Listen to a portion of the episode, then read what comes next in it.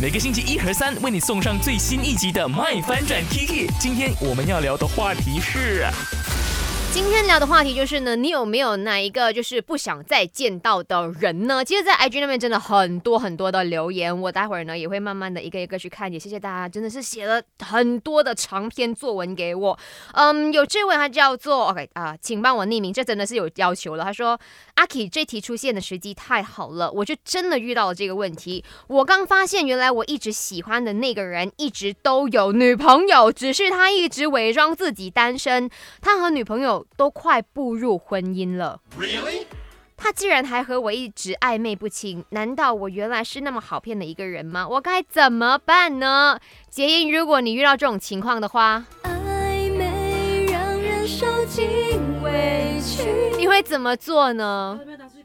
哎，他的现任女朋友讲了这件事情，是不是？对啊，把他也拉出来啊，这个火坑。对，一定要告诉他说，哇，原来你的未婚夫，你的未婚夫，未婚夫，你的未婚夫原来是这么渣的，你要让他知道，不然的话，他跟他结婚，你知道，真的，就这真的是太麻烦了，唉。为什么有这种？也不要觉得自己有多糟糕，真的没有关系的。你就是遇到一个渣男的，因为你是不知情的那个人，所以你已经被骗了。那你也要让呢这个也被在骗着的那个人醒悟，知道说原来这个世界上有这么可恶的人。因为 after 你可能又有下一个人了，很可怕。或者是你可能跟他的现任讲了之后，拉出更加多不同。我 h a s h t a g 啊，没事没事。